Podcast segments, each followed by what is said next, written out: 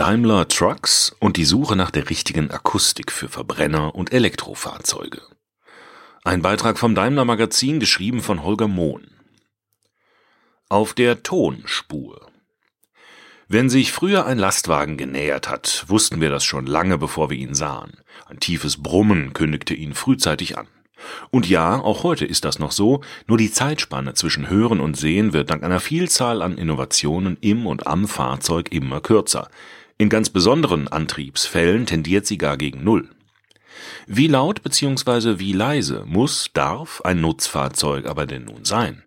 Um das zu klären, hören die Ingenieure von Daimler Trucks auf der neuen Akustikmessstrecke in Münsingen ganz genau hin, wenn Lastwagen und Busse von Mercedes-Benz an ihren Mikrofonen vorbeifahren. In der Gesetzgebung oder beim Aufstellen von Normen und Regeln helfen Grenzwerte ungemein, weil sie messbare Größen liefern, an denen sich jeder orientieren kann, beziehungsweise die es einzuhalten gilt. Für die Hersteller von Nutzfahrzeugen gibt es eine Fülle solcher Vorschriften. Sie geben zum Beispiel vor, was und in welchen Mengen ein Motor ausstoßen oder wie schwer, wie lang und wie laut ein Fahrzeug sein darf. Gerade Lärmgrenzwerte und ihre Einhaltung sind ein sensibles Thema. Damit die Lastwagen und Busse mit dem Stern diese Vorgaben erfüllen, begeben sich die Akustikexperten von Daimler Trucks regelmäßig auf Spurensuche in der Welt des Schalls.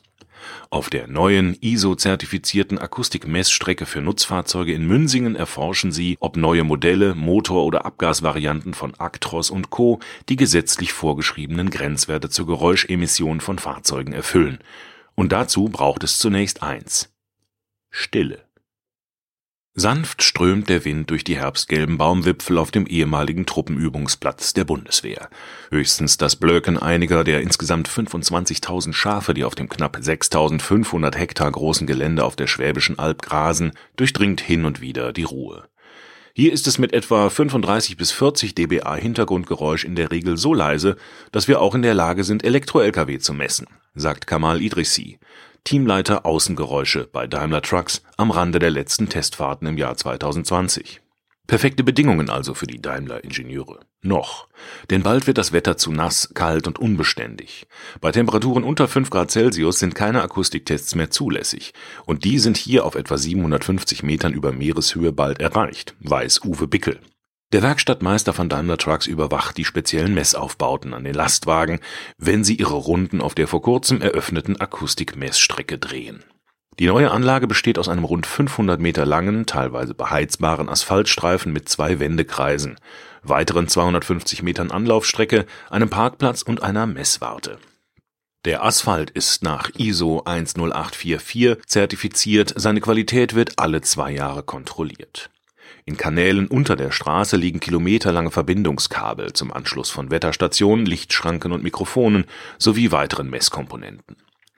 Das ist ein großer Vorteil gegenüber unserer vorherigen Strecke, wo wir vor jedem Testlauf immer die komplette Technik aufbauen mussten. Hier ist alles vorinstalliert und durch die Flächenheizung können wir immer auf einer trockenen Fahrbahn messen, die den rechtlichen Vorgaben entspricht. So Idrissi, der für Daimler Trucks viele Jahre in China tätig war und dort beim Joint Venture Partner Beijing Photon Daimler Automotive BFDA bereits ein Testcenter mit aufgebaut hat. Bei den Typprüfungen für Fahrzeuge mit Verbrennungsmotor nach UNECE 51.03 Norm stehen zwei hochsensible Mikrofone, siebeneinhalb Meter links und rechts neben der Fahrspur in der Mitte des Messbereichs. Dort darf der jeweilige Grenzwert, der abhängig ist von Fahrzeugtyp und Leistung, nicht überschritten werden. Die einzuhaltende ECE-Norm ist weltweit weitestgehend harmonisiert. Vereinzelt gibt es weniger strenge Grenzwerte. Sie gilt seit 2016 und ist in drei Phasen aufgeteilt. In der aktuellen Phase 2 dürfen schwere Lkw über 250 Kilowatt Leistung bei einer Vorbeifahrt nicht lauter sein als 81 Dezibel. Für leichteren Verteilerverkehr bis 135 Kilowatt gelten aktuell 75 dBA. Ab Phase 3, die voraussichtlich ab 2026 in Kraft treten soll, wären nur noch 79 bzw. 74 dBA erlaubt. Wenn diese Werte in der TÜV-Abnahme nicht eingehalten werden, dürfen wir den LKW de facto nicht verkaufen, macht Idrissi die wirtschaftlichen Konsequenzen deutlich. Entsprechend der ECE-Norm messen die Ingenieure eine beschleunigte Vorbeifahrt. Dazu fährt der beladene LKW, bei den Tests durch ein Gewicht auf der Hinterachse simuliert, mit konstanter Drehzahl und Geschwindigkeit auf den Messbereich zu. Ab einer ersten Linie beschleunigt der geschulte Fahrer und zwar über eine Strecke von 20 Metern plus Fahrzeuglänge.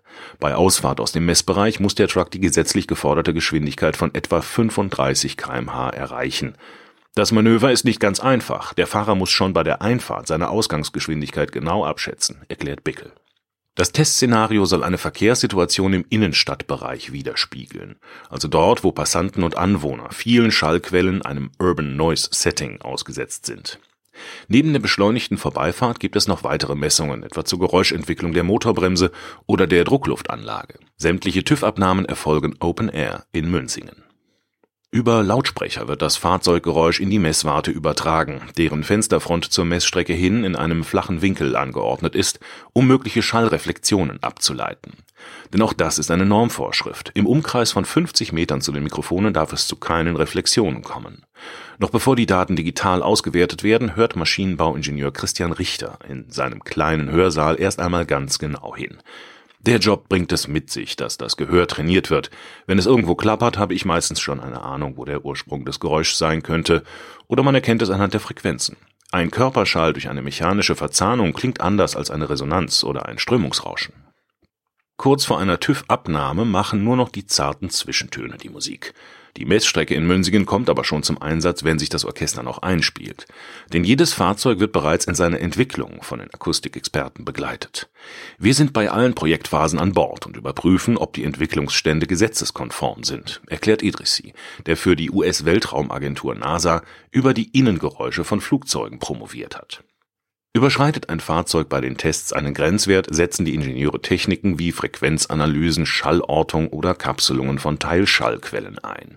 So können wir herausfiltern, ob zum Beispiel der Antriebsstrang die Quelle des Störgeräusches ist, beschreibt Idrissi.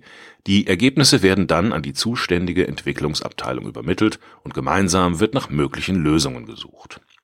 Und auch nachdem die Modelle bereits durch den TÜV abgenommen sind, müssen die Lastwagen trotzdem immer wieder auf die Akustikmessstrecke, zum Beispiel weil neue Motorvarianten, neue Abgasanlagen oder ein Facelifting eingeführt werden. Sogar Änderungen in der Steuerungssoftware können zu anderen Schallwerten führen. Wir testen dann meist mit den Ecktypen, wie zum Beispiel einer Sattelzugmaschine mit kurzem Radstand und kurzem Fahrerhaus, die akustisch kritischer ist als das Standardmodell, so Bickel.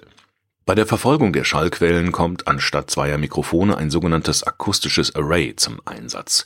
Dabei handelt es sich um ein Schallortungssystem mit insgesamt 42 Mikrofonen, die in einem Halbkreis angeordnet sind. Sobald ein LKW an dem Array vorbeigefahren ist, übersetzt eine Software die Signale der einzelnen Mikrofone in ein digitales 3D-Modell.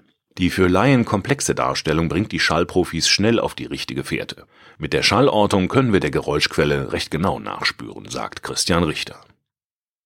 Vor gänzlich umgedrehten Vorzeichen stehen die Ingenieure neuerdings bei Elektrofahrzeugen. Denn bei Elektro-Lkw geht es vor allem darum, sicherzustellen, dass die Fahrzeuge im Fahrbetrieb laut genug sind, um von Fußgängern und anderen Verkehrsteilnehmern rechtzeitig wahrgenommen zu werden. Deshalb müssen E-Fahrzeuge ein Geräuschminimum überschreiten. Die Grenzwerte hierzu stehen in der UNECE-Richtlinie 138 über künstliche Geräusche geräuscharmer Fahrzeuge. Bei 10 kmh liegt der Wert bei 53 Dezibel, bei 20 kmh müssen 59 Dezibel erreicht werden. Höhere Geschwindigkeiten werden nicht bewertet, da hier wieder Abroll- oder Windgeräusche dominieren. Außerdem wird eine Rückwärtsfahrt mit 6 kmh gemessen, die mindestens 50 dBA erreichen muss. Die Mikrofone stehen bei den TÜV-Abnahmen der Elektrofahrzeuge nur zwei Meter neben der Fahrspur. Das ist im Rückwärtsgang schon nicht so einfach zu durchfahren, sagt Werkstattmeister Bickel. Auch wird bei konstanten Geschwindigkeiten und nicht in der Beschleunigung gemessen, da bei Elektro-Lkw nicht die Lärmbelästigung im Vordergrund steht, sondern die Sicherheit im Straßenverkehr.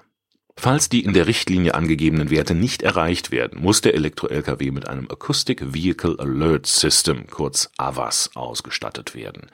Die Verordnung formuliert sehr detaillierte Rahmenbedingungen, wie ein AVAS-Sound klingen darf und wie nicht. Dies gilt zum Beispiel für die Mindest- und Maximallautstärke sowie für bestimmte Geräuschanteile. Die Akustik unserer Fahrzeuge ist enorm wichtig für deren Wahrnehmung, betont Kamal Idrissi und meint damit sowohl Außen- als auch Innengeräusche. Das wird häufig unterschätzt, aber ein Lkw-Fahrer, der in einem ruhigen Cockpit sitzt, fühlt sich wohler, hat weniger Stress, ist entspannter und fährt sicherer. Zum Autor Holger Mohn. Zzz. Hä? Wusch. Ah. Was sich wie der Grundkurs für angehende Comicautoren liest, war seine erste und durchaus sehr schreckhaft verlaufende Begegnung mit einem Stromer. Das ist schon etwas her. Und damals gehörten E-Fahrzeuge noch zu den Exoten im Straßenbild. Heute ist er selbst elektrisch unterwegs und hörte ganz genau hin, als er die Kollegen aus dem Team Außengeräusche bei ihrer Arbeit begleitete. Es hat sich viel getan, um elektrisch angetriebene Fahrzeuge akustisch wahrnehmbar zu machen.